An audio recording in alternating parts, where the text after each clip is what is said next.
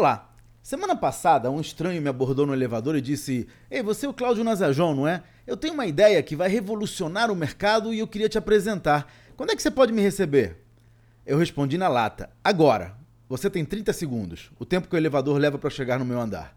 Não preciso dizer que o cara se enrolou todo, né? Não sabia nem por onde começar. E quando a porta abriu, ficamos de combinar outro encontro que nunca aconteceu. Por quê? Porque investidor é um bicho romântico. Precisa ser seduzido antes de namorar.